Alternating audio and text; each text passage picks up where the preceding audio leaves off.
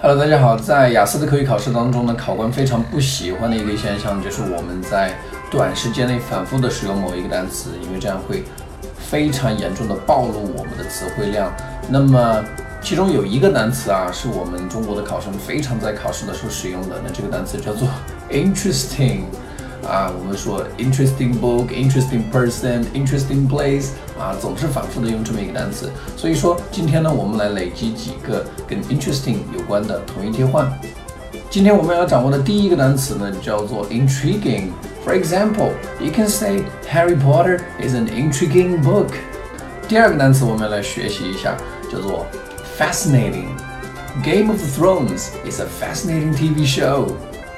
第三个单词呢叫做 compelling。You can say that The Avengers is a compelling movie。